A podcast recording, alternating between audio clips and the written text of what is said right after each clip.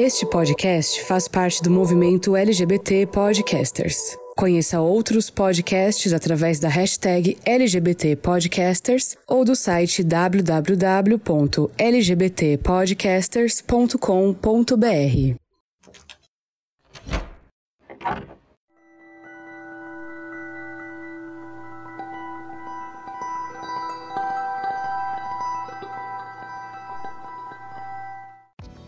Olá, queridos forasteiros, eu sou Fernando Arazão e este é o Fora do Meio, o podcast que faz parte da rede LGBT Podcasters e que você encontra no seu agregador de podcasts favorito, no nosso site www.foradomeio.com.br, nas redes sociais como arroba Fora do Meio Podcast no Facebook ou Instagram ou Fora do Meio Pod no Twitter. Lembrando que você sempre pode colaborar conosco através do e-mail fora do meio podcast gmail.com. No episódio de hoje eu recebo alguns convidados para discutir comigo um tema que muitos de nós têm experiência própria nesse assunto. A gente vai discutir, afinal, o que é ser uma criança viada. Mas antes de entrar nessa discussão, a gente tem alguns recadinhos muito importantes.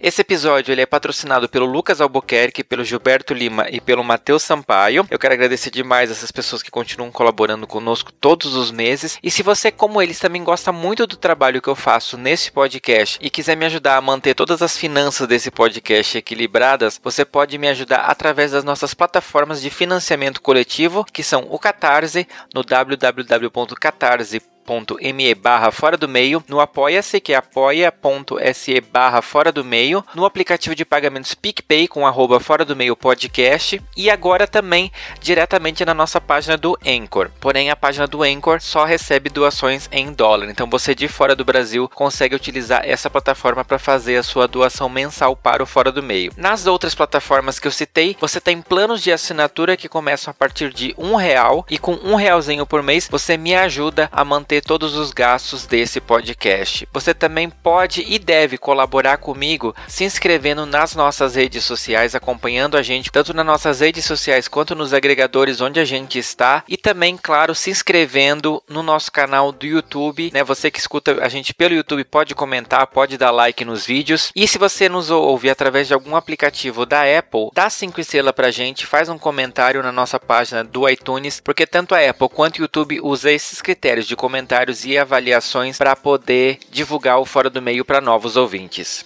E nesse período de quarentena a gente está fazendo uns episódios um pouquinho mais leves, um pouquinho mais divertidos para poder dar aquela distraída em você que está aí em isolamento, né, em casa, procurando conteúdos leves. Então a gente reformulou um pouco tudo que tinha planejado para esse semestre para dar um pouquinho esse respiro para você que está precisando. E sem mais delongas, bora fazer essa discussão para ver se afinal, será que são só os adultos que ficam vidrados em achar comportamento das crianças e classificar elas como uma criança viada? Será que essa nossa cobrança por um comportamento heteronormativo já acontece desde a infância, vem discutir comigo no Armário Aberto. Armário Aberto. E no Armário Aberto desse episódio, eu tenho a honra de receber três pessoas para conversar comigo sobre esse tema que vai ser muito interessante. Meninos, eu vou pedir para vocês, por favor, se apresentarem para nossa audiência. Oi, gente. Meu nome é Otávio Fernandes. Eu sou host de um podcast que chama Toxicológico. Junto com a Marília, nós apresentamos juntos. Eu tenho 20 anos e sou virginiano, uma pessoa muito chata e não sou nada organizado. Meu nome é Y, tô aqui de volta pela segunda vez. Muito obrigado pelo convite. Eu sou host do podcast Conteúdo Y e do blog. Tenho 30 anos, sou uma pessoa que sou bem cagada da vida de dates e tal. E eu relato isso nos blogs e no podcast, enfim. Estamos aí. Eu sou o William, eu sou o host do podcast Meu Cachorro Vênus Foi Roubado, é, onde a gente divide a mesa eu, Alana e mais alguns amigos. Tenho 35 anos, é, sou casado, tenho um filho de 12, trabalho em uma ONG cuidando de crianças em situações vulneráveis. E é a primeira vez que eu tô aqui no podcast com o Fernando, eu já conheço ele de outros carnavais. E... Não conta, não conta. E aí eu fui convidado aqui porque eu tenho algo em comum com o pessoal. Eu não sou homossexual, sou hétero, mas realmente tenho algo em comum com eles. Pois é, gente. O William tá aqui para mostrar que nem toda criança viada está fadada a ser realmente um adulto homossexual. E a gente vai conversar sobre isso hoje, a gente vai contar um pouco essas histórias e eu espero de verdade que você que esteja ouvindo se divirta um pouco, apesar do assunto ser sério, porque pra gente dar uma desanuviada, né, nesse clima tão pesado que está nesses últimos dias. E meninos, vamos começar direto já do começo. Eu quero saber de vocês, numa escala de 0 a 10, quão criança viada vocês foram? ah, é difícil, mas. Considerando 10, viadíssimo, assim, muito, muito, muito fiado, assim. 18. 18? Eu não sei me julgar, mas talvez 7, talvez 7, talvez 7. É, não sei, eu, eu acho que no caso também seria uns 6, 7 por aí. Olha só. Bom, gente, na verdade assim, eu acho engraçado esse termo criança viada, porque quando eu pensei em, em fazer esse episódio era justamente para brincar com isso, porque muitas vezes que eu me lembre de eu ter sido julgado como uma criança viada, eu tava só sendo uma criança. Sim. É, pelo menos eu vi assim depois outra parentes, primos e etc tendo atitudes muito parecidas e todos eles héteros, quer dizer, estavam sendo crianças, né, sendo livres sem essa nossa visão de tipo, hum, isso pode significar alguma coisa. E eu quero começar perguntando para vocês, que comportamentos vocês lembram assim que foram marcantes para vocês que caracterizava esse comportamento de criança viada? Olha, quando eu tinha cerca de 10 anos, é, não, não que isso seja um rótulo gigante, ah, todo mundo que que escuta determinada música é viado. Não, não é isso, mas eu... Se for Madonna é sim. Britney também. É, com exceção da Madonna. Bom, mas eu, eu tinha cerca de 10 anos, mais ou menos, e a minha avó era minha catequista. Vou contar uma curta história aqui. Minha avó era minha catequista. E aí eu fiquei enchendo muito saco dela pra poder me dar de presente de aniversário um CD da Lady Gaga. E aí, porque eu era muito fã, eu colocava a Lady Gaga pra tocar e tal, e sempre quando eu escutava, eu via na MTV e tal, eu sempre ficava dançando, e dançando mesmo, gente, fazendo performance e tudo, com 10 anos. E aí a minha avó me deu. Minha avó... Só um, um choque que eu tomei aqui, porque a infância dele, 10 anos, Lady Gaga. Então, tipo assim, gente, eu, Lady eu... Gaga, eu já tava na faculdade, sabe? é eu tô com esse mesmo pensamento, eu tô pensando assim, como assim, pera, 10 anos, que, meu Deus, como assim? Que idade eu tenho? Gente, mas sério, é mais ou menos essa idade. Eu, não, eu, não, eu acho que era pra. Minha avó morreu, eu tinha 12 anos, e foi com 10, 11 anos mais ou menos. E aí, ela pediu um real pra cada pessoa do. Do, do, da catequese me deu esse CD do Lady Gaga. É assim, é, eu, eu tenho vários outros, mas eu acho que esse foi o que mais me marcou, sabe? Sim, a igreja eu... católica te ajudando a ser viado. Exatamente. Minha avó mal sonhava que ela tava me influenciando. Pois é, olha só. É, gente, então é isso, Otávio. Muito obrigado pela sua participação. Não quero mais ouvir suas histórias, tá? Eu, tipo assim, eu cresci num ambiente que era periférico, diadema, então eu dava um jeito de conseguir ser viado ali. Então eu, por isso que eu falo que eu sempre fui muito viado, porque eu dava um jeito de enviadar alguma coisa, dar algum viés viado. Quando eu era criança, eu assistia muito Cavaleiros do Zodíaco. E aí. Isso aí todo Não mundo, tem nada mais né? viado. Cavaleiros do Zodíaco. É muito, é muito gay. Eu tava assistindo esses dias, extremamente gay, mas enfim. Eu assisti aquilo e eu amava o Cavaleiro Rosa, que era o Shun, né? E ele, ele tinha uma aparência meio andrógena, meio feminina, o cabelo longo e tal. E eu adorava aquilo. E aí um dia, acho que foi, era algum Natal e tal, e eu pedi um boneco do Cavaleiro Zodíaco. E aí minha mãe falou, é, comprei o azul, né? O verde lá, que era o Shiryu. Eu, eu não gosto desse, eu gosto do rosa. E aí eu acho que minha mãe começou a desconfiar nesse ponto, assim, tipo, meio, por que você gosta do rosa? Ah, é porque ele é o mais legal, o mais bonito. Então, assim, eu acho que eu sempre dava o toque viado, enviadava, assim. E muito, por exemplo, dançava El Chan. Todo mundo dançava El Chan. Nossa, El Chan foi minha vida. Sim, tipo, todo mundo dançava El Chan. E, tipo assim, a música é uma baixaria. Ele fez a cobra subir, estou no ar, ordinária, tô todo molhadinho. É uma baixaria, as crianças dançavam. E os adultos não maldavam a gente. Sim. Mas aí, na minha cabeça, eu era Carla Pérez, assim, fora, fingia que era jacaré. Ficava na posição do jacaré no meio, assim, das minhas primas, mas eu assim, nossa, eu danço muito melhor, só Carla Pérez, assim, na minha cabeça, por fora. mas eu dava meus pulos pra poder ser viado. oh, mas pensando na sua história, quando eu era um pouquinho mais novo, gente, é muito engraçado isso. Tipo, eu, a minha mãe falou que eu era muito pequenininho e eu dançava colocando a mão no joelho, sabe quando você me dança meio desengonçado? Dançando é. a música Bom Xim Bom Xim Bom Bom Bom sabe? e, ela falou que, que, eu sempre fui de ficar colocando a mão no joelho e dançando, assim. Tipo, eu até chamaria ela aqui, mas não quero não.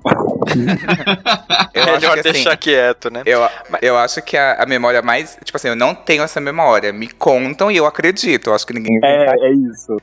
Me conta, eu não lembro. Mas quando eu era muito pequeno, tinha um programa no SBT que essa pessoa aí de 20 anos, esse Otávio, jamais vai saber o que que é, que se chama Em Nome do Amor. Nossa. Eu falar. E o Em Nome do Amor era, tipo assim, um programa que fazia muito sucesso. E era o Silvio Santos meio que alcovitando vários casais lá e fazendo todo mundo se pegar. Era tipo um beija-sapo de velho, assim, só tinha É o. Tinder da nossa época. Era o Tinder da nossa época. E era tudo ali pelo, pelo apresentador, o Silvio, né? Que na época era bom, não era cancelado, não era um monstro, mas enfim. E aí, quando eu era criança, me falam pra mim, não sei, botam essas palavras na minha boca, tô aqui falando de inocente. Mas eu falava que todos os homens eram meus namorados. Tipo assim, eu falava assim, nossa, esse é meu namorado, esse é meu namorado. e aí eu, eu pegava e fazia uma brincadeira que falava assim, minhas calças caíram. Eu tirava as calças pros caras na coisa. Meu eu sei que Deus. foi virando tipo um evento lá em casa. As pessoas se é. reuniam. Minhas tias começaram a se reunir, tipo, três tias e a família pra ir assistir eu vendo o nome do amor, assim, tipo. E minha mãe achava que eu não ia ser gay, né? Todo mundo, meu Deus. Aí Na hora que saiu do armário, o impacto veio. Ainda teve impacto, né? Aí minha, mãe, minha tia me conta hoje que minha mãe falava pra ela assim: Ô, Aninha, você acha que o Y vai ser gay? Porque ele só fala que homem é namorado, né? Aí minha tia, ah, é coisa de criança e tal, não sei, enfim. Sim. E você, William, qual que é a sua história de mais marcante? Quando eu era pequeno, eu não gostava de ficar perto dos meninos, brincar com eles, porque eu achava que eles tinham brincadeiras violentas, ficavam se batendo. Sempre aquele negócio de lutinha, não sei o que. Eu não gostava, eu gostava de ficar sentado e conversando. Então eu geralmente ficava perto das meninas, sentado, conversando. E essa parte de dançar também teve. Quando eu era pequeno, eu sou um pouco mais velho que eles, eles não vão lembrar talvez dessa pessoa, mas eu dançava Michael Jackson. E é, o Michael Jackson tinha aqueles passos do, do Moonwalker e pegava o negócio e puxava assim pra cima, lembra desse passinho? Aham. Sim, Não, eu sim. Gente, eu amo fazendo- Michael Jackson. Aí, ó, tá vendo? Eu ficava fazendo esses passinhos dentro de casa, minha família adorava que eu ficava fazendo isso daí. E eu sempre ficava bem próximo das meninas por causa disso, que os meninos sempre eram ou briguentos, ou falava alto do meu lado, aquilo me irritava. Eu nunca gostei de ficar muito perto de meninos, pra falar a verdade. Eu sempre gostei de ficar perto das meninas, brincando com as meninas. Tem até fotos minhas, quando eu era pequeno, que eu tava sempre com, do lado das meninas. Eu tava ali jogando baralho com elas, tava fazendo uma brincadeira que não era jogar bola. Nunca gostei de jogar futebol. Nunca gostei de, de fazer nada que os outros meninos faziam. Sempre gostei de ficar perto das meninas. O máximo que eu fiz é ganhar um robozinho quando eu era criança de homem. Do que de resto era coisa assim, unissex, por assim dizer Uhum. baralho, dominó, é, jogo da vida, essas coisas assim. E eu sempre brincava com as primas, sempre com elas, nunca com os primos. Tanto que até hoje eu não tenho contato muito assim com meus primos, mas com as primas. Pra mim, eu acho que as coisas mais viadas que eu lembro de ter feito, assim, que eu lembro claramente da cara do meu pai me olhando, assim, com aquela cara de tipo, hum, não vai ter jeito, vai ser. Sempre tava relacionado mesmo essa coisa de dança, porque eu adorava Ruge na época que, eles, que elas começaram. E, e eu lembro, assim, que eu comprava os CDs, eu já era um pouquinho mais velho, então eu comprava os CDs e eu ouvia escondido e fazia as coreografias todas. Tanto que a realização pra mim da vida homossexual foi ter ido no show do Ruge, quando elas voltaram no dia do meu aniversário Ai, que sensacional. Zerou a vida. foi a coroação. um- Na verdade, assim, eu acho que foi dois momentos que eu posso dizer que eu zerei a minha vida gay. Foi essa e ouvindo a Cher cantando o Fernando no cinema olhando pra mim. Então, Mentira. Não, O Fernando ia ser. O Fernando era pra ser um homem de família, da família tradicional brasileira, e veio o Rúgio, que desviou ele do caminho da virtude. Mas sabe que quando eu, fa- eu encontrei a Karen, ela foi na clínica que eu trabalho um dia e eu disse: Olha, quando eu, né, eu terminei de atender ela, eu disse: Olha, só quero te agradecer por ter feito parte da minha infância viada. E ela começou a dar muita risada. Foi exatamente isso. E, e eu acho engraçado porque a maioria das vezes que as crianças são taxadas mesmo de viadas, né? Ou de dessas questão de comportamento, às vezes a menina tá sendo considerada uma futura sapatão, tem muito a ver com essa coisa das brincadeiras mesmo que a gente falou e de, de música, né? De menino dançar de um determinado jeito, rebolar e etc. Tirando o Y, é que tirava a roupa, já era essa pessoa um pouco mais. Mas eu, eu acho engraçado que o, os adultos, e às vezes eu não sei como é para vocês, mas às vezes eu tento não fazer isso, essa coisa da sexualizar esses atos da criança que são, assim, não tem uma maldade, não tem um pensamento por trás de tipo, vou dançar na boquinha da garrafa para seduzir alguém, né? É só uma brincadeira mesmo. Vocês se pegam fazendo isso? Como é que é hoje, vocês adultos olhando para esse tipo de comportamento? Eu acho que a, houve uma mudança, assim. O gap geracional foi bem grande e eu acho que hoje malda-se muito mais. Também por conta da sexualização tá bem chegando bem mais cedo nas crianças, tipo de 12 anos, 13 anos. Uma criança Sim. de 12 anos consegue ouvir um funk super proibidão e ela senta, senta, senta e tal. Não sei, ela tem essa noção do que é isso. Ela não pode necessariamente saber que, tipo assim, senta é transar, é penetrar e tal. Ela não tem essa noção. Mas ela sabe que tem uma conotação ali sexual. A gente, com 10 anos, a gente ouvia o Chan e jamais, gente, nem sonhava que tava falando umas baixarias tipo de masturbação ali, de esfregar. Aí eu lembro daquela música do Leonardo lá do Comadre Compadre, então esfrega, esfrega, esfrega no compadre que ele levanta e acende, tipo assim, gente. E eu não imaginava, tipo assim, não passava. E minha família também não maldava isso. Então eu não sei, hoje eu acho que, tipo, eu não maldo, mas eu sei que eles já têm as referências. Coisas uhum. que a gente na nossa época não tinha. É, exatamente. Na nossa época a gente não tinha uma certa malícia. Eu vejo até. Na até nossa época. Quando... É. Nossa. eu tenho 20 anos, não, eu tenho 35. quando eu tinha 10 anos. Ai, gente, quem convidou o Otávio, hein? Né? Quando eu tinha 10 anos, vocês 40. Nossa. eu, eu, assim, eu ainda me considero uma, uma criança to, criado totalmente sem maldade, sem malícia nenhuma nessas visões. Porque ele dançava bom, chimbom, chimbom, momó, e eu não tinha noção da música, assim, porque eu também nem lembro, minha mãe que me conta. Mas é, eu falo de eu dançando Lady Gaga e tudo, pra mim era uma coisa que eu gostava de fazer, sabe? Uhum e acabou tornando. É, os adultos acabam vendo algumas atitudes nossas, que no caso é sem malícia, pelo menos eu falo por mim e imagino por algumas outras pessoas também, que acaba meio que sendo meio nada a ver, sabe? Eu pego esse raciocínio porque meu irmão tem algumas atitudes, eu tenho um irmão de seis anos. Meu irmão tem algumas atitudes e, e todo mundo olha meio estranho. Mas, tipo assim, ele é só uma criança, sabe? Ele uhum. não tem noção do que ele tá fazendo. Uhum. Tipo, ele colocar a mão no joelho e meu pai pedir pra ele parar de fazer aquilo porque aquilo é só mulher que faz sabe? Algumas, algumas atitudinhas desse tipo. Uhum. Então, é, eu acredito muito que essa sexualização vem do, do olhar do adulto, sabe? Uhum. Não, não um olhar nosso mesmo, porque a Sim. gente é muito puro quando a gente é, é criança, assim. Então a gente é sexualizado, nós somos sexualizados perante os adultos, assim. Sim. Isso é verdade. É as pessoas enxergam esse comportamento como se fosse uma coisa, tipo, chamando atenção ou que vai significar alguma coisa, e na verdade é isso, né? Você só tá ali. Criança é bom porque é isso, né? Não tem essas amarras que a gente adulto se coloca. É a gente que coloca neles. Sim. Exatamente. Y, você tem algum irmão mais novo? Eu tenho um primo que ele tem, eu acho que. Se eu não me engano, nossa, eu sou bem afastado da família nesse sentido. Eu acho que ele deve ter uns 9, 10 anos no máximo, assim, estourando. Uhum. E ele, assim, eu, eu, sou, assim, só pra deixar claro, eu sou o único gay assumido da família. O único, o único mesmo. O único gay assumido. O gay assumido, assumido, não sei.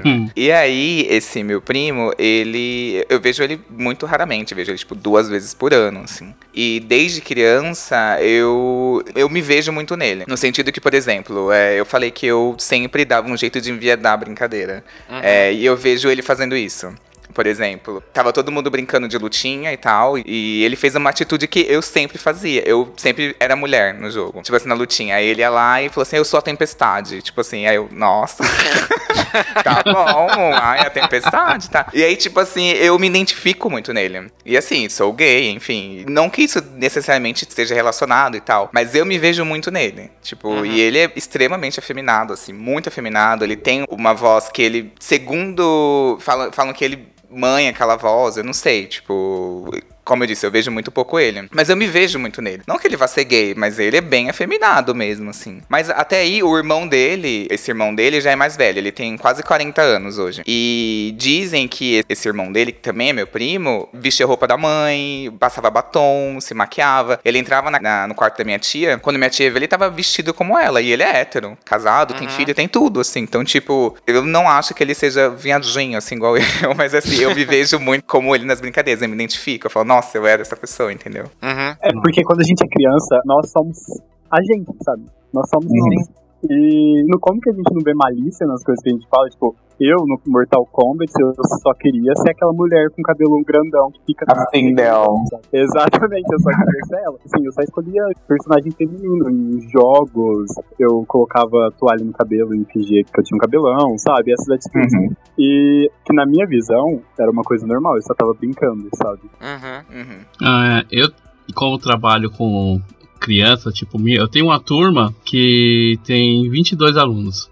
E é dos 12 até os 14 anos. E ali já dá para me perceber como eles vão mudando e a percepção que eles têm assim da homossexualidade, de quem é quem, entendeu? E tinha no começo do ano passado uma menininha que ela tentava esconder que ela era lésbica. Só que dava para perceber os trejeitos, né?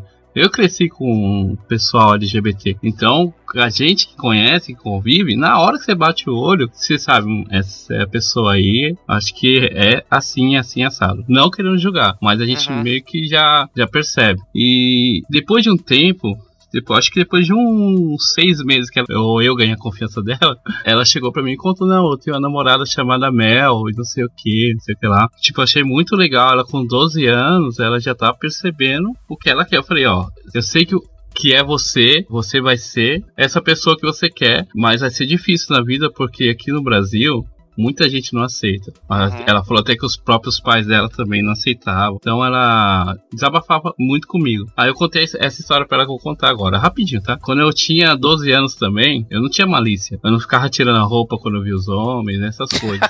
Mas também não fazia o contrário. Eu não falava de menina, eu não ficava dando das meninas, eu ficava falando das primas e não sei o que. Então um dia meu pai chegou pra mim, muito bravo, com um quadro da feiticeira. E lembra da feiticeira?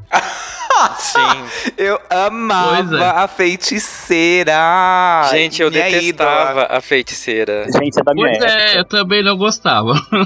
gente, eu é assim. amava. Minha mãe uma vez me pegou imitando a feiticeira, gente. Eu amava a feiticeira. Eu botei não, mas... a toalha assim, tampei a boca. Rapidinho, eu não gostava da feiticeira porque tinha um menino na minha escola que ele tinha um caderno com a capa era toda colada. Lembra que tinha o um chiclete da feiticeira? Sim. Tinha tudo. A capa do caderno era toda colada com as figurinhas. E cada vez que eu passar, porque eu era esse CDF que a professora escolhia para ver se todo mundo fez a tarefa de casa, né? Eu era essa pessoa. cada vez que eu fazia isso, ele ficava esfregando a capa daquele caderno na minha cara, porque ele sabia que eu ficava desconfortável. Então, Su Suzana Alves, não é contra você, tá? É contra esse trauma. É Joana Prado. Joana... Suzana Alves é a tiazinha. Isso, não é magia, Não, era a tiazinha, é então, desculpa, eu confundi. É que as duas são da mesma época, né? Eu Aí eu sou Isso. do fandom da feiticeira aqui, representando o fã-clube.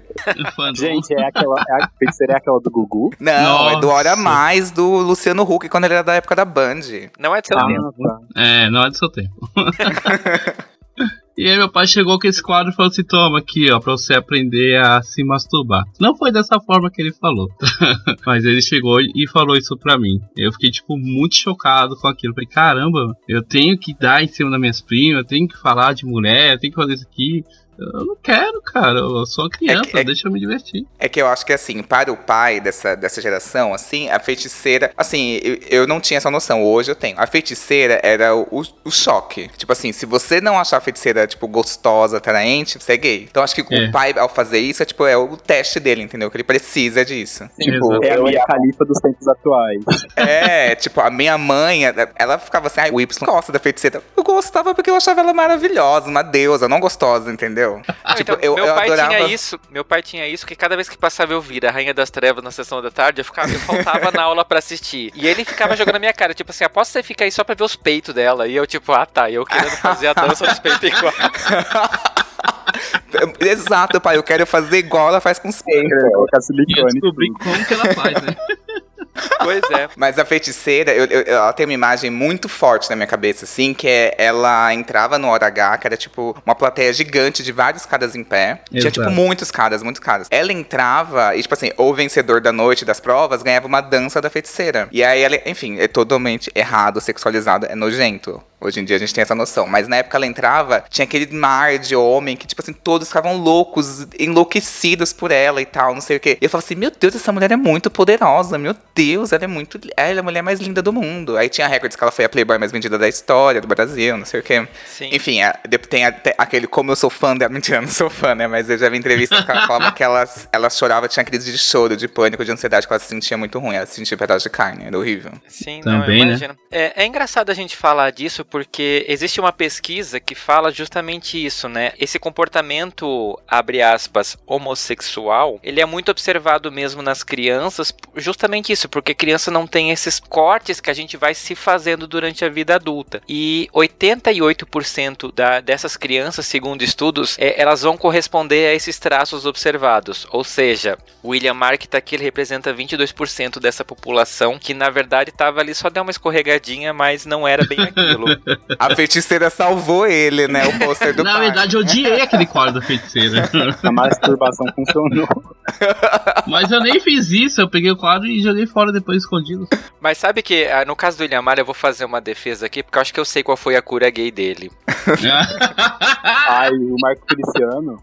Não, foi a Alana, que é a esposa dele, porque tem uma frase que ela me falou uma vez, Alana, se não puder falar, desculpa, mas já foi. Ela Ah, falou então- que o William Marr era pra ser gay e ela era pra ser lésbica. Os dois se encontraram, ferrou tudo.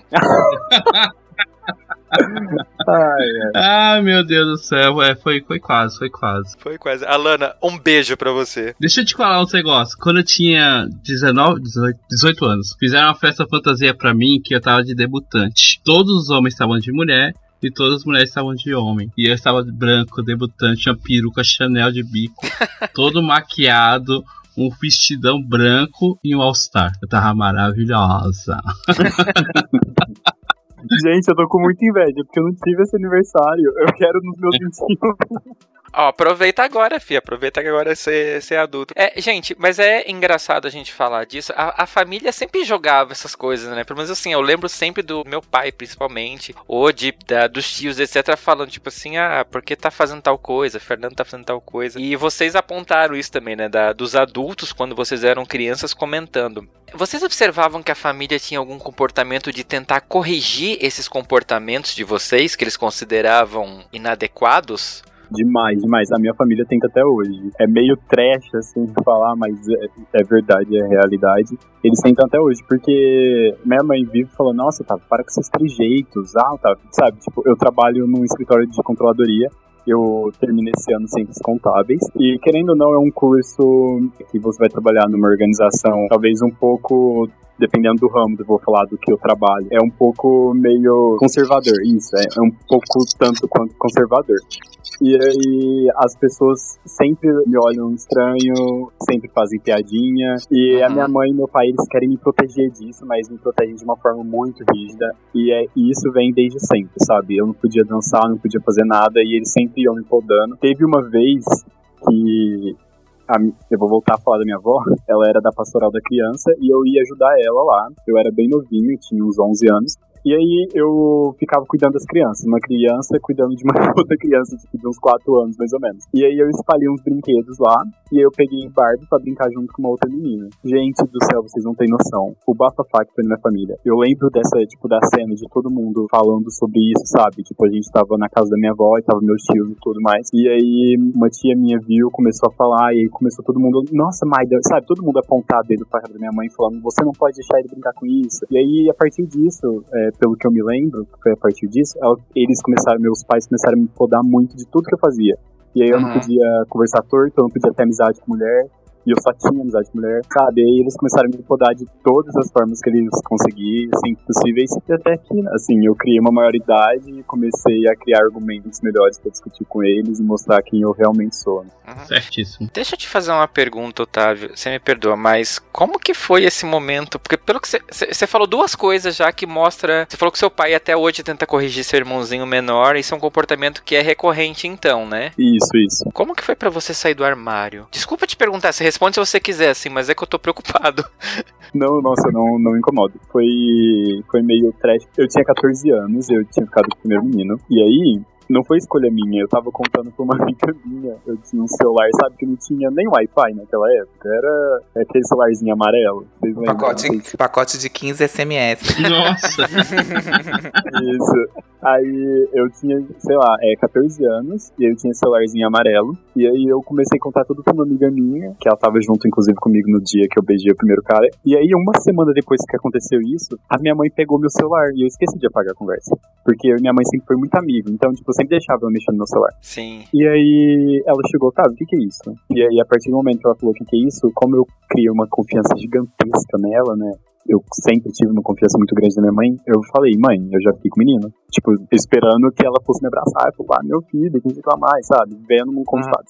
E aí, ixi, ela começou a chorar, meu pai começou a chorar, e eles quiseram, quase deram parte no menino da polícia, né? Eles quase fizeram BO contra o menino, porque o menino já era maior de idade. E aí foi um transtorno muito grande, já levei soco na cara, já fui enforcado na parede. Ixi, gente, foi um momento muito trash, só que agora meus pais eles tampam o sol com a peneira, fingem que não vê, e eu finge que tá tudo bem, sabe? É, eu acho que eu preciso dar agora o tempo deles. Já briguei muito com isso. Se eu for contar a história, eu fico até amanhã. Já briguei muito com eles e agora eu fico na minha, eles ficam na deles. Eu vivo a minha vida e eles não precisam ficar sabendo de nada, sabe? Inclusive, eu namorei ano retrasado e aí a minha mãe chegou pra mim perguntando: Otávio, esse cara é seu namorado? Eu falei: não. E ela acha até hoje que ele é meu amigo. Tipo, a gente não tá junto, mas a gente agora realmente é amigo, entendeu? Aham. Ai, foi, mãe, foi namorado. História de. E você, Y, como que foi? Sua família tentou corrigir muito esses seus comportamentos? Assim, é, como eu falei, na minha infância eu, eu, brincava normalmente com os meninos. Eu cresci muito grudado, muito próximo dos meus primos, as minhas tias, então eu, eu cresci muito com meninos. Tipo, era uma criança que saía um pouco pra rua, mas também ficava muito em videogame. Uhum. Como eu disse, eu enviadava as coisas, mas aí eu jogava futebol, eu era do time de futsal da escola, não sei o que. Eu, eu, eu nunca me privei. Eu não entendia muito a barreira do que é de menino e que é de menina. Esse era o meu, entre aspas, problema. E aí é, teve um dia que eu, eu, acho, eu acho que eu tinha o quê? Eu devia estar na segunda ou terceira série, eu tinha uns 8 ou 9 anos. E aí, é, eu tava num churrasco na minha família e tinha um namorado da minha irmã. E aí, ele, ele tava fazendo um churrasco e tava muito bêbado. E aí, é, eu fui pegar carne e a carne veio sangrando. Eu tenho muito nojo, muito nojo, muito nojo. Sempre tive muito nojo de carne, assim. Nunca fui, me dei muito bem com carne. E aí, quando veio com sangue, eu falei, ai, é que eu não quero. Aí ele falou assim, ai, você é muito viadinho, você é muito frutinha. E ninguém nunca tinha me chamado de viadinha. A minha mãe, tipo assim, eu acho que ela talvez tenha feito uma proteção, ou até mesmo ela tinha muito medo, que eu nunca tinha ouvido essa palavra palavra. Tipo, viado, frutinha. Ninguém nunca tinha falado pra mim. E aí, na época, era frutinha, Bambi, essas coisas. E aí, quando ele falou assim, ai, ah, muito Bambi, não sei o que. Aí falou pra minha mãe e pro meu pai assim: Nossa, dá uma coça nesse menino, senão ele vai virar viado quando crescer e tal, não sei o que. E aí, eu fiquei muito chocado fiquei muito. Eu sabia o que, que significava viado, viadinho, enfim, não sei o quê. Mas eu fiquei muito chocado porque ninguém nunca tinha me chamado. E aí eu olhei pra minha mãe, minha mãe tinha ficado muito constrangida. Meu pai ficou constrangido. Minha mãe é tipo uma barraqueira louca, assim.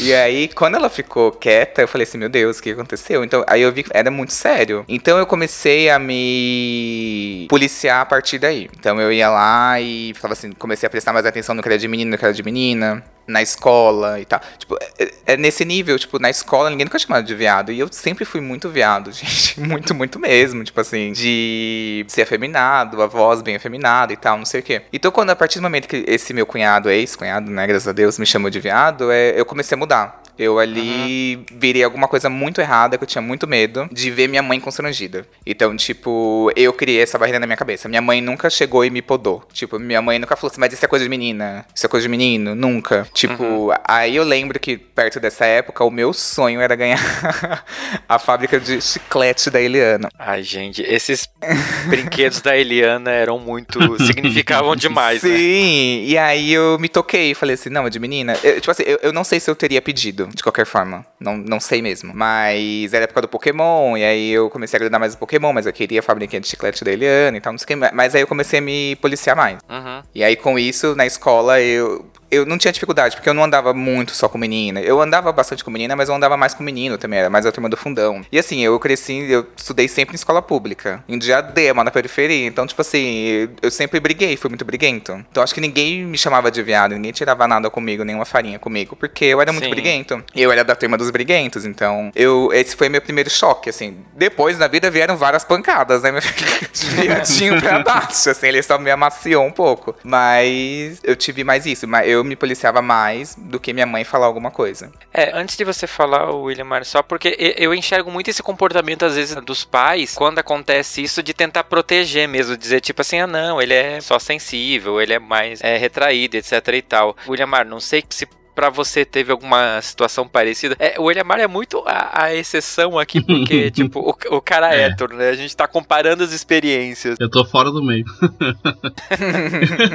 então, eu não tive essa experiência que eles tiveram aí. Foi muito, muito mais tranquilo do que eles passaram. Pra mim, foi mais essa parte aí da feiticeira. Meu pai ficava falando toda hora. É tanto uma vez que me marcou muito. Meu pai falou assim: ah, Você já viu uma vagina? Ele não falou desses termos, tá? Tô só melhorando. Você já viu uma vagina? Aí eu falei: Não, eu tinha tipo 14 anos. Eu, não. Aí ele pegou, fez assim com a mão, né? Um gesto assim com a mão e falou: É só assim, ó, e tem um buraco. Aquilo foi minha aula sexual dos anos 90. E eu cresci com essa aula aí. Então, eu poderia ter aprendido um pouco mais, poderia ter conversado um pouco mais, mas eu também evitava de falar sobre isso. Acho que por causa do, do, do meu pai também não tinha muito estudo. Eu acho que ele Aham. também não sabia como me explicar as coisas. Ele falou, ah, isso é isso, isso é aquilo e pronto. É tanto que quando eu tinha 18 anos, eh, eu fui na balada GLS. O meu melhor amigo, ele é gay, né? Então, até então eu não sabia que ele era gay, ele nunca tinha me falado. E aí a gente fomos pra balada, fomos para a O balada. amigo tentando beijar ele desde sempre, o amigo dando convite, ele não se tocou, sabe? Não, mas ele não me beijou, eu acho. Então, aí a gente foi pra balada e falou assim, ó, você vai ver coisas lá dentro que você nunca viu. Falei, como assim? aí, beleza, entramos. É a Bubu, não sei se vocês conhecem. Sim. Sim. O Bubu, lá no meados de 2000 e pouquinho, ela tava abrindo. Foi no primeiro ano dela. Tava bem tranquilo lá e tal. Tinha bastante sapatão, bastante gay. tinha de tudo quanto é jeito. Só que uma coisa que me chocou muito foi que o banheiro era misto, né? Aí eu, tipo, ficava com muita vergonha de entrar, porque tinha mulher lá dentro também. Eu falei, meu Deus, eu entro ou não entro? Se ele se chocou com o banheiro, se ele chocou com o banheiro misto, imagina o Dark Room. Imagina Dark Room. Eu tenho outra história pra contar, mas eu posso contar em outro podcast sobre Dark Room, porque eu fui em outras baladas de LS depois com esse meu amigo. Tem muita história com ele. Mas essa daí é de quando eu tinha 18 anos, que foi a primeira vez que eu vi o que, que era gay, o que, que era lésbica. Que a gente que cresceu nessa época, a gente na televisão só tinha Vera Verão. Que pra Uhum. gente gay era um cara muito alegre que, que gostava de se vestir de mulher. Ah, pra, Uhum. pra mim era um, um cara que imitava a mulher, só isso. E a gente não Sim. tinha é, informação, Referência. não tinha referência. Então, é, é, aquilo era pra gente, era o, o- a Vera Verão. Então, a gente cresceu nisso, né? Pra mim, então, não tinha como saber nem que eu tava enviadando, nem que eu tava meio gay, nem que eu tava dando pinta. Mas eu dava pinta sem querer, às vezes. Mas ninguém nunca chegou a te perguntar, tipo, na sua cara se você era ou não era. Até hoje me perguntam. Até hoje, até hoje, porque ó, eu não me importo, cara, com o que a pessoa vai pensar ou não pensa. Eu geralmente eu toco minha vida pra frente. Cara, eu não sou gay, eu só simplesmente falo assim, não, não sou, cara, mas e aí, qual o problema? É, Sim. muitas vezes o pessoal pergunta o que você tá fazendo aqui? Você não é gay, sai daqui. Oi, gente, calma. Invasão hétero. Invasão Invasão É isso mesmo, invasão hétero. Gente, eu me sinto bem aqui, eu não me sinto bem na balada hétero. Eu fui em balada hétero, foi terrível. O pessoal É que- ficava brigando, o homem dando em cima da mulher do outro lá. Eu falei, não, não dá, cara. Nossa, sim, sim. É que foi esse tempo que, na época que era GLS, o S era de simpatizante, né? Hoje não tem mais Exatamente, eu era simpatizante. Tá vendo? Me tiraram aí do, Ah, é. do, do, do hall aí, ó. A gente coloca você de novo. Eu quero voltar. Não, mas é, eu, eu perguntei isso pra você porque eu não sei como é pra você, Y e Otávio. Pra mim, eu morria de medo da possibilidade de alguém olhar pra minha cara, da minha família, lógico, ou até amigos na, na época de colégio e vierem com essa pergunta, tipo, você é gay? Cada vez assim que alguém esboçava alguma coisa nesse sentido, eu suava frio de medo de ouvir isso. Ai, eu, não sei se eu sou muito cínico, porque eu sabia mentir muito bem, a pessoa perguntava, não. E aí, e, e- e na época também eu, pe- eu beijava meninas na escola. Então, tipo, não sei. Falavam, me chamavam de viado, tinha bullying na escola e tal, não sei o quê. Mas eu, não sei, tipo, não era tanto assim. Eu conheço pessoas que sofreram muito mais na escola. Mas assim, tipo, o meu problema era muito com a minha família. Tipo assim, uma vez eu tava andando com a minha mãe no, no centro da cidade, tipo assim, fazendo umas compras com ela. E aí um cara passou, tipo, de um caminhão, assim, com os caras dentro, e o cara falou assim, ô viado, não sei o quê. Gente, aí é sempre a cara da minha mãe que vem na minha cabeça de ficar muito, extremamente constrangida, sabe? Nossa. Mas a minha mãe falava pra mim assim, falava assim, ah, Y, vai lá e responde isso. Falava pra mim responder umas baixarias. Só que aí eu achava meio besta. Eu falava assim, ai, mãe, é isso. Tipo. Diadema. É, é que, tipo assim, gente, em diadema, a última coisa que era ofensiva era chamado de viado. O povo jogava carteira na cabeça dos outros. Então, tipo assim, ser chamado de viado era ok. Então, tipo, minha mãe, por ser muito barraqueira, ela sempre me ensinou a me defender. Então, tipo assim, eu tenho uma memória na minha cabeça que é. Eu tava numa aula de educação física e eu tinha acabado de sair da quarta série, tinha ido pra quinta e tinha mudado de escola. E eu caí numa sala que era diferente de todos os meus amigos. Todos os meus amigos caíram, tipo, na quinta D, eu caí na quinta A. E aí fiquei muito chateado, fiquei arrasado, assim, tal, não sei o que. Aí foi o primeiro, primeiro dia de aula, era educação física. E aí a professora falou assim, ah, vamos fazer uma dinâmica aqui que é para as pessoas se conhecerem. Vamos fazer uma queimada, que todo mundo joga, inclusive meninas. E aí pegou e começou a jogar queimada e tal, não sei o que. Aí eu pe- eh, joguei a queimada e queimei o menino. Aí era uma queimada que, eu não lembro se as pessoas jogam desse jeito ainda. Ou se é só em diadema, não sei. que quando queima É as cultural. Pessoas... Dava uma facada, mentira. Não. Aí o que acontece? Quando você era queimado, você ficava no centro da roda. Ficava uma roda gigante, você ficava no centro tentando pegar a bola. Isso é normal. É normal, né? E é desse jeito. Porque na minha cabeça a queimada era sempre uma quadra dividida, sabe? Aí Também. tinha o céu. É, pra mim era desse jeito. Ah, os dois jeitos são queimados. Ah, enfim. Ai, gente, educação de escola pública, gente. E aí o que acontece? E aí eu queimei ele e falei assim, ah, seu viado. Aí todo mundo começou a rir. Aí eu falei, o que, que você falou? Ele, você é um viado. Ele tinha agachado bem na minha frente. Aí eu só dei um chute na boca dele assim. Nossa. Nossa, saiu muito sangue do nariz dele, muito sangue. E eu continuei jogando normal. E todo mundo ficou muito louco, assim, meio tipo. "Ah, Acho que eu não vou mexer com esse menino. Então eu sempre fui muito briguento, muito briguento. Ô, ô Y, eu já aconteceu uma coisa parecida comigo. Eu nunca fui muito briguento, mas eu sempre. eu- quando eu era mais novo, eu era muito, mas muito é, tímido. E aí, quando eu entrei nessa escola pública, e é, tipo, quando eu falo, ela só não é a pior escola pública, é, vamos colocar de, de um nível aqui da minha cidade, ela é, é a penúltima, assim, sabe? Caraca. É, era muito ruim, era muito ruim. Quando eu entrei lá, um cara queria me bater porque eu ia de roupa nova pra escola, pra vocês terem noção. Nossa. Exatamente. E aí, o... é, é, aconteceu que nessa época eu comecei a, a ficar muito amigo das meninas e elas eram um pouco populares na escola, então eu Protegiam, né? comecei a zoar muito, sabe? E eu fui aquela pessoa que zoava e era zoada. Então, nessa época, assim, quando eu já tinha uns 13 anos, mais ou menos, antes do ensino, um pouco antes do ensino médio, eu não levava muito a sério a zoeira deles me chamar de viado e tal. Mas um pouco antes, teve um menino dessa mesma escola, só que quando eu tinha acabado de entrar. Eu cresci com esse menino a minha vida inteira, pra vocês terem noção. Nossa mãe são amigas e a gente tava estudando junto. Nesse, nesse ano a gente tava estudando junto. E aí ele virou pra mim e falou assim: eu não parava de conversar com uma amiga, né? E aí ele sentava do meu lado.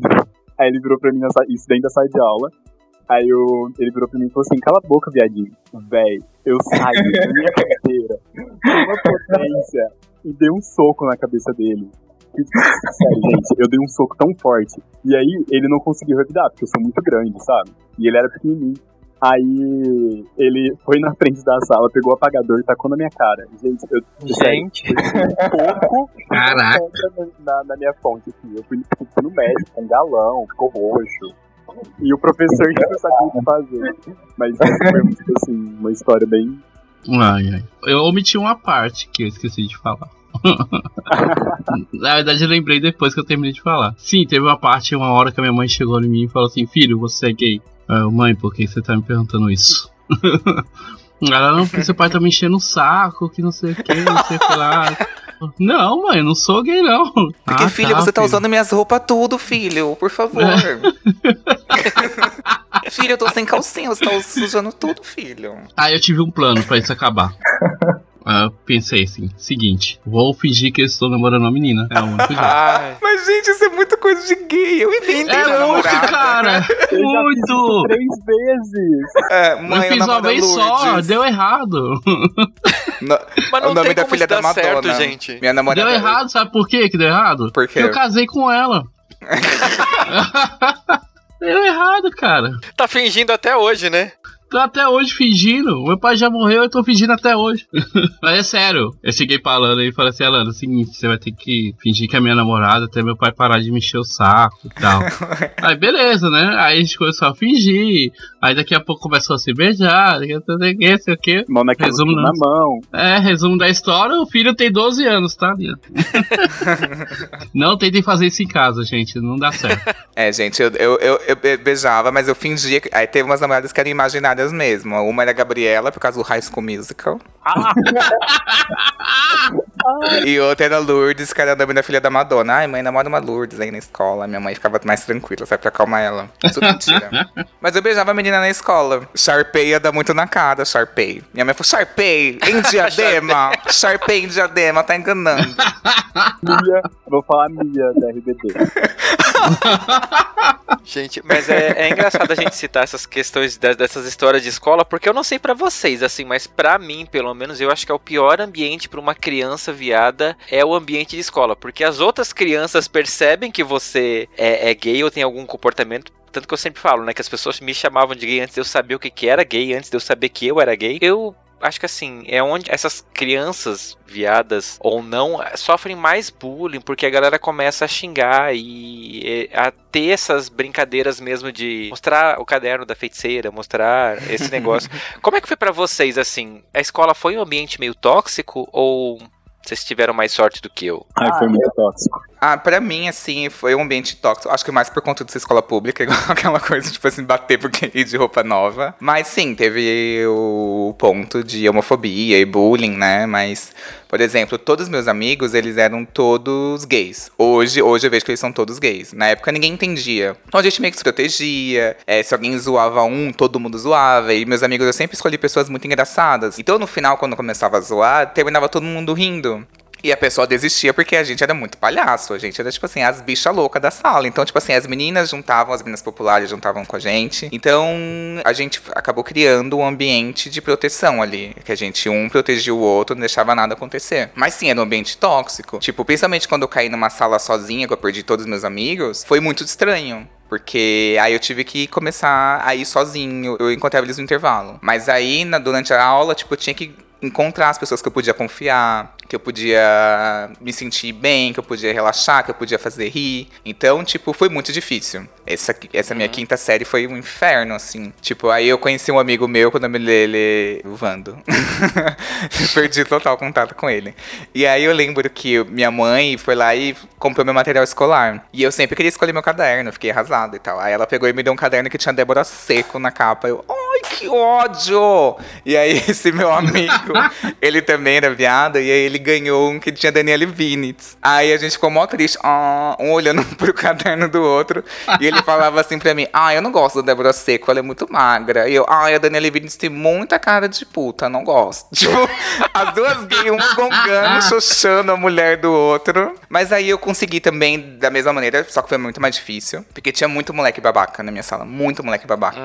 E assim, eu, eu era uma pessoa que eu conversava muito. Conversava demais, demais, demais, demais. E aí eu lembro que uma vez eu tava conversando e o diretor falou assim: olha, vocês não vão ter a última aula, então vocês são vão ser liberados. Aí todo mundo começou a se levantar e falou assim: não, primeiro as meninas. E aí eu fui junto com as meninas, blá blá blá, blá blá blá, fofocando, conversando. Gente, eu sei que, tipo assim, aquele dia foi uma vaia tão grande, tão grande, tão grande, todo mundo, é, mulherzinha e tal, não sei o que. Eu, eu fiquei muito chocado, assim. Mas eu consegui, acho que. Eu, eu vejo que eu fui muito sortudo e muito privilegiado, assim, de ter conseguido sair com saúde mental, assim, da escola.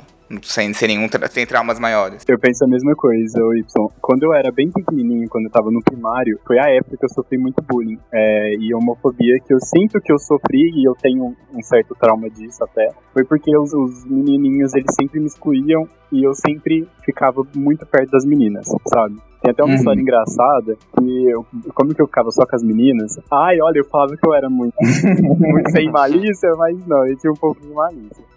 A gente estava no primário, no quinto ano, não sei, acho que provavelmente era a quarta série, mas é, no quinto ano, e a gente se escondia no banheiro da quadra, as meninas e eu, e vinha um cara ficar encoxando. Vocês acreditam? Gente, parece que é mentira, mas é verdade. e aí ele, a gente tinha que, tipo, era tipo um pique-pega, só que se ele te pegasse, ele te encoxava, sabe? E aí eu ficava brincando louco pra ele fazer isso comigo, mas.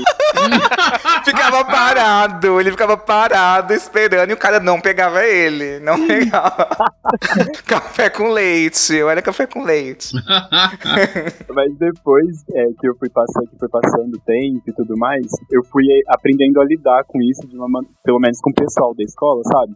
Como que eu era muito é, o popularzinho e tal, é, andava com as meninas gatas da escola, é, ninguém me rebaixava, sabe? Uhum. O povo fazia brincadeira que, óbvio, que são homofóbicas, mas eu sempre, eu sempre relevei, sabe? Uhum. Eu sempre deixei de lado, ficava zoando, porque eu também zoava muito, gente. Eu brincava demais com todo mundo, sabe? Então eu não ligava quando o povo me zoava. Só que eu fui um pouco tóxico, porque nessa época eu ainda não me conhecia direito, não tinha argumento nenhum, eu ainda era ficava colocando merda na minha cabeça. E aí eu simplesmente, tipo, tinha um cara que ele era muito, mas muito, muito, eu odeio falar essa palavra, mas ele é muito afeminado, sabe? Ele tinha muito trijeito. Isso, é melhor falar assim, ele tinha muito trijeito. E a voz dele era muito fina. E ele realmente sofria bullying, era muito rebaixado, por mais que ele zoava também muito. Só que o povo falava as coisas com ele pra rebaixar. Uhum. E aí, pra ele se sentir mal. E eu, eu nunca defendi ele, sabe? Igual o, o Y tava falando, eu nunca fui amigo dele. E hoje eu me arrependo muito disso. Eu queria muito ter aproximado dele nessa época. Hoje a gente é amigo, a gente conversa e tudo, mas nessa época eu queria muito ter protegido ele, ter, sabe, brigado, juntado com ele, sabe? Uhum. Olha que ótimo, mas enfim, é isso. Mas isso foi eu... quando eu tinha mais pessoas. Mas, por exemplo, quando eu tava sozinho na quinta série, também tinha um gay na minha sala que o nome dele era Leonardo. E ele era muito mais afeminado, assim. E ele era, tipo assim, muito mais barraqueiro do que eu. Só que eu acho que, sabe a intriga de bicha, que as bichas não se gostam, sabe? Uhum. que tinha também muito isso, assim, entre eu e ele. Que ele, as amigas dele não gostavam das minhas amigas, então a gente não se gostava. Aí zoavam ele, me zoavam e ninguém, nenhum defendia o outro. Mas eu acho que é muito normal normal, porque você defender ele é você também abrir ele pra você tomar uma pedrada, sabe? Mas, uhum. mas é muito triste, porque na verdade eu acho que resolveria. Talvez as duas fossem muito mais escorraçadas, mas aí uma ia ter outra pra apoiar, sabe? Hoje eu acho que uhum, eu vejo muito mais sim. isso, assim se eu pudesse mudar alguma coisa é, sobre esse passado, eu mudaria isso. Eu nunca deixaria alguém, entre aspas, brincar comigo, sabe? Por mais que eu brincava muito com as pessoas, eu nunca ofendi ninguém. Eu sempre uhum. fazia, sabe? Tipo, eu nunca, nunca fui dessas pessoas assim. Eu brincava zoando mesmo. E eles sempre falaram, ah, viadinho, ah, que não sei mais. Eu acho que isso é algo que eu me arrependo muito de ter, ter deixado passar como uma brincadeira, sabe? Sim. É, mas eu não tinha aquela mentalidade. Só que se alguém que estiver escutando esse episódio, estiver no ensino médio, alguém virar falar viadinho pra você, não deixe é, converse com essa pessoa e não deixe isso passar como uma simples brincadeira, porque ele vai fazer isso com outra pessoa e outra pessoa pode não saber lidar. Então... Sim. É, e o que você falou do, do proteger o coleguinha, eu não tinha ninguém na minha sala que fosse é, LGBT. Não, acho que não ninguém na minha sala. Assim, eu não tenho contato mais com essa galera, mas assim, não que eu me lembre. Mas da sala do lado, que eu era da turma sempre a da turma A e tinha a turma B. E eu lembro de alguém da turma B também ter esse comportamento e eu ficar, tipo, feliz, entre aspas, da galera baixar nele e me deixar em paz. Então eu também não defendia que para mim era um alívio aquele momento. E hoje em dia eu fico muito pensando, tipo assim, nossa, talvez se a gente tivesse se juntado será que um teria ajudado o outro? Como é que tá essa galera hoje em dia? É, é, um pensamento que a gente meio que adquire só depois que você cresce, né? Que você entende que o fato de você estar tá ali protegido é uma falsa ilusão, né? Exatamente. Sim, sim, é, exatamente isso. O que aconteceu a gente vai criando uma maturidade. Sim.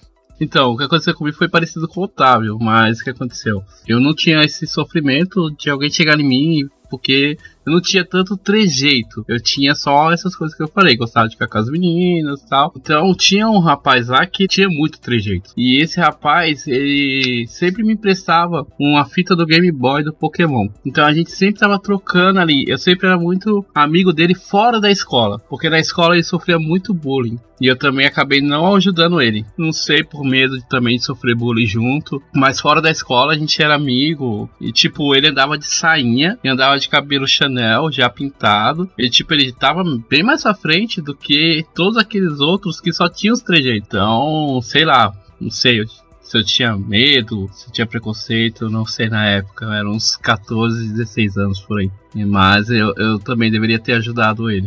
É, então, eu lembro de um menino da minha escola que uma vez eu, alguém tava falando alguma coisa para mim e eu lembro de eu estar tá muito nervoso com a situação. Eu não lembro o que que foi, mas de um dos meninos da escola, que era o, digamos, líder do, dos meninos, ele ter me defendido. E eu fiquei tipo assim: o que que tá acontecendo?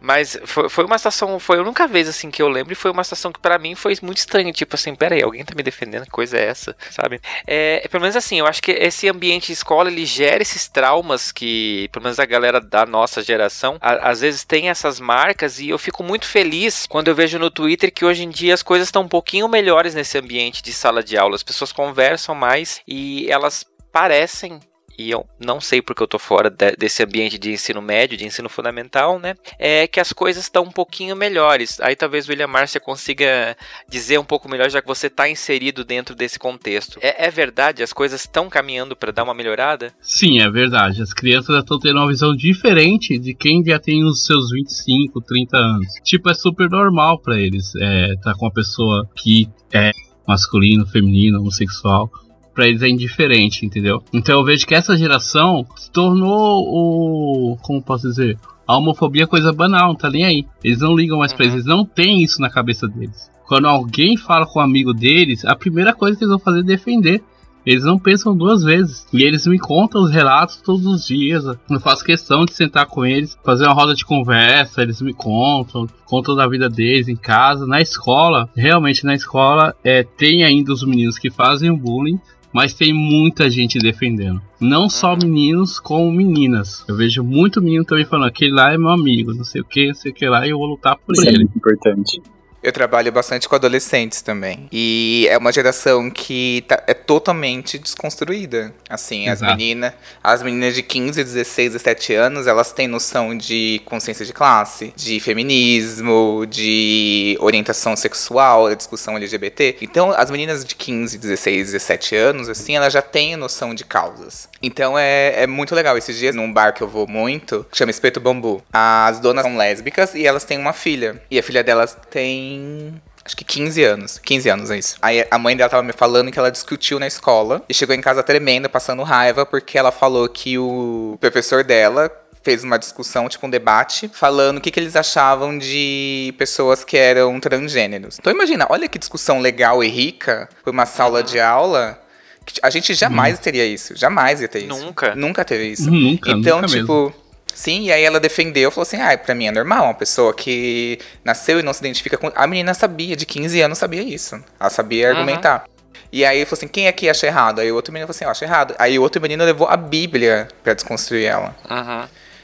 Então ela pegou e ficou. Aí é, é muito uma coisa assim que se depender dos pais, os pais educarem os filhos a, a ter raiva daquilo, eles vão ter. Tipo, isso é fato, assim. Tipo, ah, mas eu acho que é a reprodução da escola, porque, por exemplo, se eu entro numa escola e eu sou hétero branco e padrãozinho, não vou ser zoado. Se a maioria da turma começa a zoar um gay, eu vou zoar também, pra me enquadrar. Não vai ter mais isso. Porque esse menino é. que pode ser desconstruído também e falar tipo assim, opa, acho ridículo, acho tosco. E mais pessoas vão falar acho tosco e menos pessoas vão zoar, entendeu? Então isso perde a força. Uhum. Vai ter as pessoas que vão vir de casa também, porque enfim, tem pai que é idiota, mas uhum. eu tendo a acreditar que tá diminuindo cada vez mais, sabe? Eu porque fiz uma discussão eu, eu... com eles esses dias que foi assim, é... O que, que vocês acham do trans participarem é, dos Jogos Olímpicos. Tipo assim, o trans ele pode participar com homem ou com mulher. E aí, nossa, foi uma discussão gigantesca. Tipo, ah, tem que, tem que ser com mulher, porque se identifica com mulher. Eu, mas aí eu comecei a jogar vários pontos para isso. Tipo, ah, mas aí o homem, ele nasce com músculos, né? E ele vai gerar o músculo, então ele vai estar tá mais forte com a mulher. Aí elas falam assim, as meninas falam assim, é, se ele tomar hormônio, ele pode participar. Então, nossa, uma discussão muito legal. As crianças estão muito atenadas, cara. Sim, não, e crianças, tipo, é, é muito legal isso. Muito legal mesmo. Uhum. Eu tenho muita fé nessa nova geração. Não, é, eu também. E eu fico muito contente com isso, porque tem muita criança, às vezes, ensinando os pais, né? E eu acho que talvez, como a gente já falou, e a gente falou até no episódio outro que você participou, Y, isso, né? A gente tem muita fé nessa, nessa geração por isso. Uhum. Talvez a nossa geração que tá é toda quadrada vai morrer, as coisas vão melhorando a partir desse, uhum. desse momento. Eu acho que os adolescentes atualmente eles têm muita consciência política sobre exatamente tudo. Eu sei que é exatamente o que vocês falaram, eu só queria falar de um ponto que é, não sei se vocês conhecem o Rotary, ele é uma instituição filantrópica e eu fazia parte do Interact, que é um clube patrocinado do Rotary. Uhum. E aí, é, na minha época, quando eu participei do, do Interact, era só eu, sabe? Era, tinha muita pouca pessoa que realmente dava a cara a tapa e falava, olha, eu sou viado, não sei falar mais, pipopopó. E, e tinha trejeitos e brincadeiras e tal. Agora, só tem é, pessoas de 15 anos pintando cabelo de roxo, pintando unha, usando short curto, dançando até o chão, sabe? Nos eventos do Interact. Então eu consigo muito ver que, que eles estão se empoderando, eles estão se conhecendo cada vez mais cedo, sabe? Uhum. Isso, óbvio, que é como a gente já estava discutindo no começo, sexualização e tudo mais, e aí a gente vai colocando coisa na nossa cabeça. Agora a gente tem acesso à informação muito mais novo do que tinha na nossa época, porque eu também peguei na, nessa época, tipo, não tinha celular, tá, gente? Eu peguei celular com 17 anos, e aí eu tinha esse celular amarelinho que não fazia nada, então, né, vamos considerar que era um celular mesmo. Então agora a gente tem muito acesso à informação, então a gente consegue se empoderar mais, se conhecer melhor e até porque também é, estamos quebrando cada vez mais tabu, porém tem muito chão ainda pela frente. Uhum. Sim, com certeza. É uma luta que ainda não acabou. A gente tá avançou, mas ela ainda não acabou. E eu quero deixar perguntar para vocês, porque o seguinte, eu lembro que quando eu era criança e era taxado de uma criança viada e cobrado e apontado alguns comportamentos, eu ficava muito em dúvida, tipo, nossa, mas será que eu sou mesmo? Será que eu não sou? Porque eu tive essa coisa que a gente falou, que o Y falou, de tipo assim, tem uns envolvimentos com meninas, eu me apaixonei por meninas e eu ficava muito tipo assim, nossa, mas será que eu sou? Será que eu não sou? É, eu fui ter essa certeza no, a partir do que eu fiquei com um cara e que eu disse, não, é isso mesmo, né? O que eu sinto com a menina não é isso que eu sinto como um rapaz. É isso que me satisfaz, é isso que me completa. Eu, eu, lembro assim que o primeiro beijo que eu dei num outro menino foi com 10 anos. E eu contei isso no episódio que eu participei do Controle Y. Se você quer saber essa história, vai lá ouvir o episódio. Qual que é o episódio, Y? Gay do interior.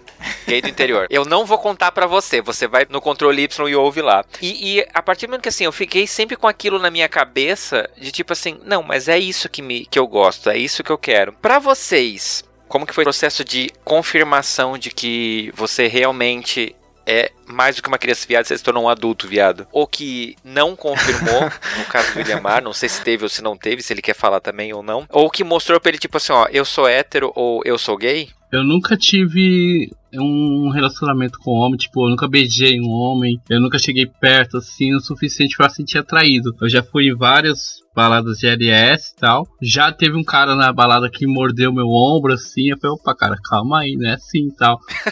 Sério, mano, o cara chegou me mordendo assim. Eu falei, opa, calma aí, calma lá. Ai, gente, uma... se alguém chegasse me mordendo, viraria um soco. Né, então, mas eu, eu Ai, sou gente, é muito briguenta essa gay, essa gay é muito briguenta, gente, tá vendo? Olha, é, agressiva. É. Olha aqui, isso. da violência. eu acho que eu vi diadema.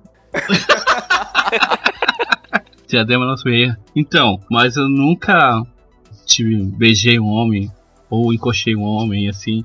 Na balada sempre fui muito respeitoso também, sempre fui respeitado também.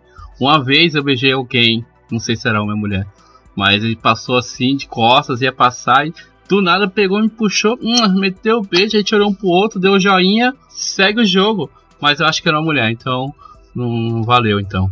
E aí acabou que, como vocês sabem, fingi ser hétero com a Lana e tô fingindo ser até hoje. Não sei se pode mudar isso, né? Muita gente só vai sair do armário depois de muito tempo, né? Porque, pra mim, agora eu sou hétero. Então, só Deus sabe lá pra frente. É que o Feliciano não descubra a Lana, né? Senão ele vai fazer protótipos dela pra distribuir. Vai tirar o sangue dela. Aí alguém esconde a lana do, do Feliciano. Vai dentro do guarda-roupa. Né?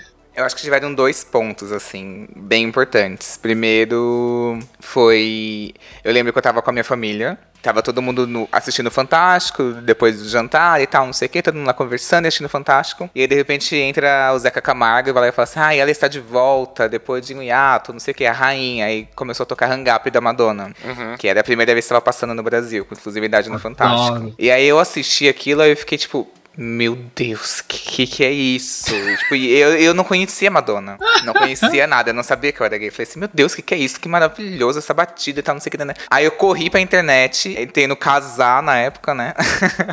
Aqui divulgando a pirataria. Baixei, assim, comecei a pesquisar muito sobre ela e ver o trabalho dela com os homossexuais e tal, não sei o que. Muito foda, Madonna, muito foda, enfim. Aí, a partir disso, eu comecei também, acho que foi bem na puberdade. Acho que Hang Up era o quê? 2000 2005. 2005, é, eu tinha o quê? 15 anos, era bem o auge da puberdade, então... Sim, só um, um parêntese rapidinho na sua história. Eu ouvi essa música no rádio, porque eu escutava muito rádio. E eu ficava, meu Deus, quem é essa pessoa maravilhosa? Preciso conhecer. essa música mudou a minha vida. Eu consigo definir a minha vida gay antes de Hang Up e depois de Hang Up. Sim, Nossa, e pra mim foi todo mundo tem muito história com marcante. essa música, então. Sim, essa música, gente, pra mim, tipo assim, se existir a cura gay, tocar essa música aqui pra todo mundo ver as gays, tudo volta, gente. Porque, tipo assim, é uma coisa que eu não sei explicar. é, Tipo, me marcou muito, assim, marcou muito. Tipo, eu no sofá falei assim, meu Deus, o que, que é isso? Meu Deus, as gays dançando, as gays se esfregando. Ela no meio das gays se esfregando na balada, esfregando a periquita no rádio. Ai, era maravilhoso, gente, amo.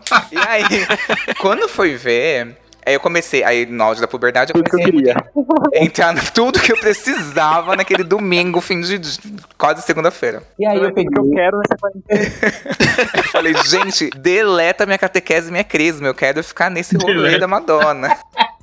Cuspi a hóstia aqui. Então, aí o que acontece? Eu peguei e comecei a entrar, a ficar muito na internet, que era bem nessa época que eu tava lá e tal. E aí, os hormônios e tal. E eu nunca gostei de pornô. Nunca gostei. Eu sempre tive muito repúdio, hétero, gay, todos pornôs, assim, não gosto. E aí pra mim Nossa, não. Fazia sentido assistir. Tô brincando. Qual? Não, deixa. Corta essa parte. Aí eu peguei e eu tentava entrar, tipo, eu entrava no bate-papo imagens eróticas e eu não me sentia atraído. E aí eu, eu peguei e falei assim: ah, eu acho que eu sou assexuado, porque eu não sentia prazer beijando mulher, eu não gostava de ver pornô, eu não gostava de olhar pro homem do pornô, não via foto de homem bonito, homem sozinho, não achava bonito, não achava atraente. Mas aí tinha um jogo, chamava Rabo Hotel. E aí era tipo um jogo online que você Eu jogo seu- demais. Y, eu, É eu da minha época. locutor, eu já fui locutor de uma rádio quando eu tinha 13 Gente. anos. Gente, o Rabo Hotel era tipo assim, é um hotelzinho que você cria seu avatar, você cria seu quarto, pode criar jogos lá dentro, lojas, não sei o quê. E você vai convivendo com as outras pessoas. Só que aí a Tarida é boba, tudo boba. Você não pode escrever nem. Você não pode escrever nada. Você não pode escrever cu, periquito, nada. Só vai, tipo assim. bo- Pode falar palavrão aqui, tô falando um montão de palavrão aqui. Pode. E vai tudo boba. Pudesse.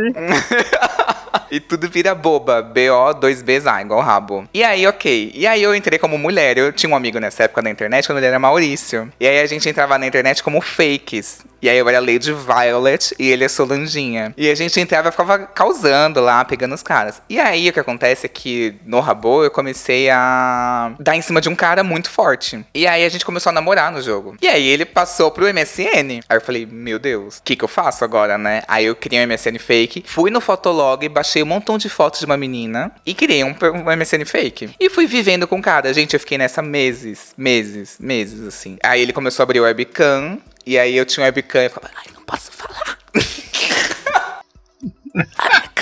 E aí começou foto daquilo, aquilo na foto.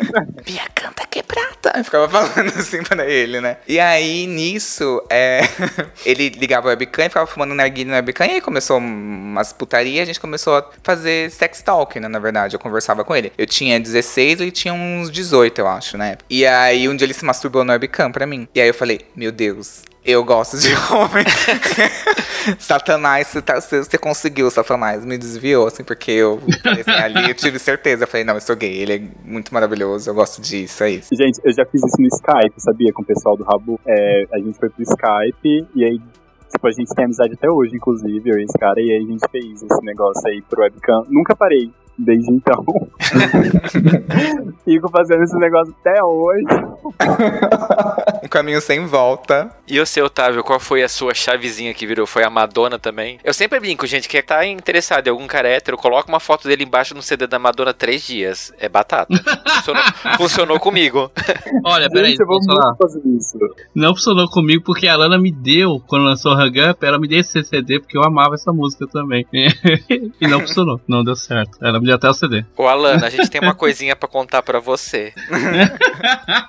Não, mas é é verdade. Tem uma amiga minha que ela namorava um cara na época, ela namorou durante cinco anos esse cara na faculdade. E aí eu lembro que um dia a gente foi pra uma balada e ela levou ele, eles estavam namorando já. E aí começou a tocar Hang Up. Aí ele pegou e falou assim: Nossa, essa música é muito boa. E começou a dançar muito. Aí eu assim, hum. Mas não era gay, assim, nada a ver, né? Preconceito meu, não era gay. É que Tá a vendo? música dá, é boa, Dá pra gente. curtir a, música, é gente. boa. A música é boa. Sim. Vamos fazer uma enquete, ouvintes. A pessoa gostar de hang up significa? Deixe seus comentários. Não, eu acho que tem música que é. É, é que eu acho que tem hinos, aquele né, que discute a indústria musical. Aquele, eu acho que tem hinos que ultrapassam todas as barreiras. Tipo assim, Hang Up é um. Eu não sei se, por exemplo, Poker Face é mais gay. Tipo assim, eu não sei se um hétero já acha Poker Face muito. Olha que hino, muito foda. Não sei. Talvez não. Não, eu acho que seria Bad Romance. Bad Romance Nossa, também eu acho Bad Romance é gay, assim. Mas. Não, mas eu acho que ultrapassa. O Bad Romance ultrapassa. Porque eu já cantei em karaokê e os héteros vão tudo atrás. Assim, eu- aquele. Nossa, muito bom. Igual a Jojo Todinho, leva o público. Se eu cantar Bad Romance, o, povo, o público vem. O público vem, sabe? Mas eu acho que a minha virada de chave foi quando eu nasci, assim, da bucha da minha mãe. Nasci, a partir desse momento foi a virada I born this way. I'm born this way. Mas não, tô brincando. Eu acho que foi, tipo assim, quando sabe aquele estralo realmente falar, caralho, eu realmente gosto disso, foi quando um cara me mandou mensagem, oi, e eu quis responder com segundas intenções, sabe? Não foi o primeiro cara que eu fiquei, mas foi com ele o primeiro cara que eu conversei com, tipo assim, super segundas intenções e tudo mais. E aí aquilo foi a virada de chave, caralho, eu realmente sou bi, eu não passei por essa transição de, tipo, direto ser gay, eu sempre achei que eu fosse bi até meus 16 anos, tipo, há 4 anos atrás. Ah, mas isso é muito criança viada também, se achar que é bi pra dar uma, aquela justificada. Suavizada, né? Não, gente, mas o negócio é que eu cato muita mulher até hoje. Tipo, tem festa que eu vou que eu fico com muitas meninas, tipo, eu não sei nem o nome das meninas que eu pego, sabe? Já peguei muitas meninas, pego até hoje, só que é diferente, sabe? Eu não sinto atração, eu pego porque eu tô louco. Eu, eu- sabe, quando a gente tá muito bêbado e tal, e aí eu acabo fazendo essas coisas, mas eu gosto mesmo né, de estar na cama, no rally rola, aquilo, aquilo na mão, com um man mesmo, né? Uhum. Aquilo maravilhoso. Eu diria Sarah Shiva. E é nesse clima menor de 18 anos. Obrigado por ter desligado o podcast. Agora a gente vai pro depois da meia-noite. After, after. É isso, gente, mas é, é muito bom a gente ter essa, essa percepção, porque realmente é isso, né? Por mais que você tenha sido uma criança viada, não significa que é isso que vai ser pra sua vida inteira. Vai depender de muitas outras variáveis, muitas outras questões que você vai crescendo e vai se descobrir. Isso, claro, se não tocar hang up antes de tudo isso.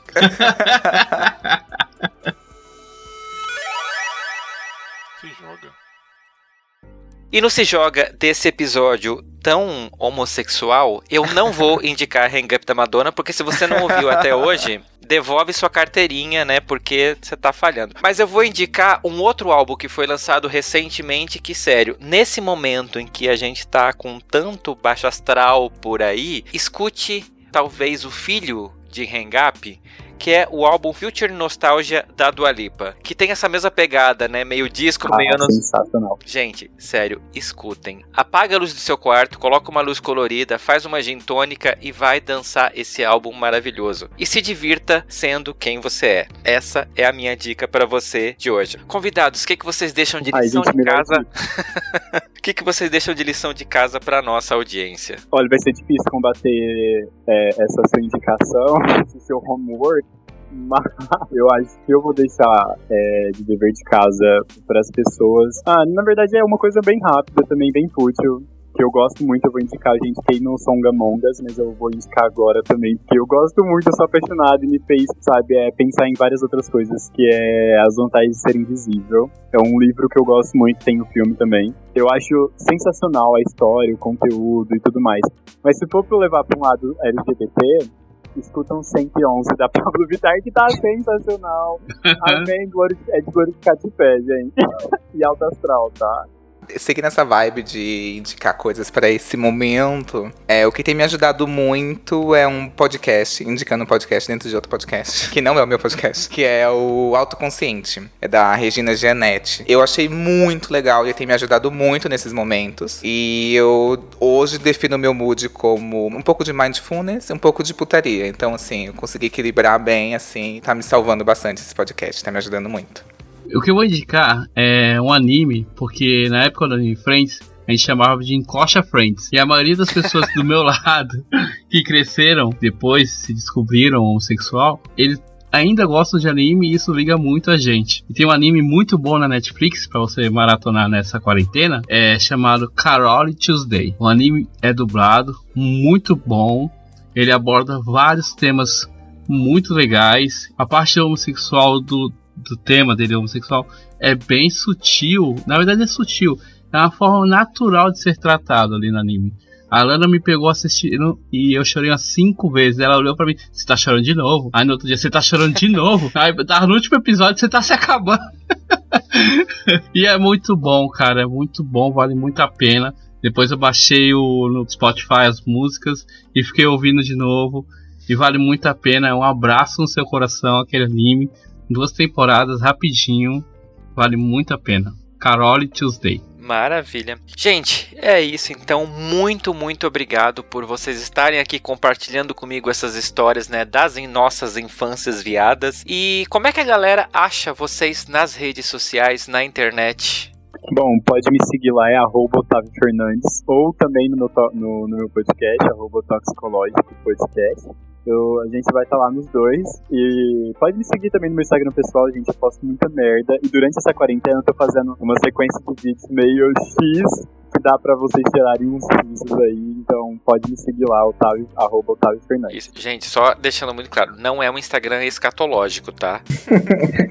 É, é, realmente, gente, a gente fala muito sobre questões sociais, só que é, é esse toxicológico aí é meio que pra poder contradizer com isso, sabe? É, são as, as situações tóxicas do nosso dia a dia e aí a gente discute isso. Pegou? Se vocês quiserem me encontrar. Ah, eu acho que o arroba mais que eu uso atualmente é o Instagram. Então é arroba controle underline Y. Lá eu também divulgo podcast. Tudo que eu faço tá tudo lá, gente. Eu faço ilustres, os textos, tudo lá. E é maravilhoso. Obrigado. Vocês podem me encontrar no Cachorro Vênus, é arroba Cachorro Vênus, é o meu podcast. E o meu Instagram é arroba Williamar mesmo. Meu pai me deu esse lindo nome que eu não sei de onde veio. Hétero, né, gente? É, O bom é que você pode ter um, um Insta só com William Mar, entendeu? eu tenho. É isso, Eu- maravilhoso. Então, Eu é criei isso. todos os e-mails da minha vida com Williamar pra ninguém ter. Ó, Olha só. Privilégio. É isso, né, gente? Um nome como Madonna. e é isso, você que tá ouvindo, se quiser entrar em contato comigo, pode me seguir no arroba Fora do Meio Podcast no Instagram ou Facebook, ou Fora do Meio Pod no Twitter. Manda a sua história de criança viada, conta o que você achou desse episódio no Fora do Meio Podcast arroba gmail.com e eu aguardo vocês daqui a 15 dias em mais um episódio do Fora do Meio. Obrigado por ter ouvido até aqui. Meninos, muito obrigado de novo por estarem aqui comigo compartilhando essas histórias e dando uma animada nessa quarentena da galera. Pô, Eu que agradeço, muito obrigado, Fernando, pelo convite. Fico muito grato e muito feliz também. Que além de um grande admirador, agora colega de trabalho também, né? Podcasters. Então, muito obrigado mesmo. Eu também queria agradecer bastante. Adoro participar do Fora do Meio, gente. Minha segunda participação. Me chama pra mais, sempre que puder. Alô, alô. Pode deixar, o Y, eu gosto demais do seu podcast. Ele é o podcast que me diverte assim nos momentos mais doidos da vida. eu também queria agradecer meu pai, minha mãe. Um beijo. a todo Primeiro mundo, Deus, Xuxa. primeiramente a Deus. Obrigado, Fernando, por dar essa oportunidade aqui de tirar uma pessoa que é fora do meio colocar dentro do meio. E eu gostei muito de participar, achei muito bacana. É, sempre vejo seu podcast, você gravou com. Alguns episódios são muito engraçados, outros episódios são pesados, mas que tem que ser pesados. Mas realmente você faz um trabalho ótimo, cara. Só sucesso pra você. Parabéns, viu? Não, obrigado, eu agradeço Nossa, demais. eu entendi uma coisa muito errada, por isso que eu ri. Nossa. o que, que você entendeu? Não entendi que era tipo baixaria, baixaria. Eu falei, que? Que? Ai, eu sou meio velho surdo às vezes, gente. Eu Gente. completo umas coisas sempre pra safadeza. É muito péssimo, gente. Uma vez um cara falou assim: ai, que gosto duvidoso. Eu, o quê? Bumbum guloso? Nossa, tipo assim, Nossa. é muito. É a Mari Gonzalez da tipo isso. Eu sou muito surdo, gente. Não, mas de verdade, William Mar, eu quero te agradecer principalmente pela sua insistência em fazer o episódio com esse tema, gente. O William Mar me mandava e-mail toda semana pedindo, faz um de criança viada pra eu poder participar. Ai, e tá aqui, ai. foi ótimo. Eu adorei. E eu espero de verdade que tenha feito as pessoas de casa refletirem um pouquinho sobre a sua infância, sobre a infância daquele seu priminho que tá ali crescendo e tá só sendo criança. Verdade. Então é isso. Obrigado, gente. Um beijo e até daqui a 15 dias. Até mais. Tchau, tchau. Tchau. Bye, bye. Tchau.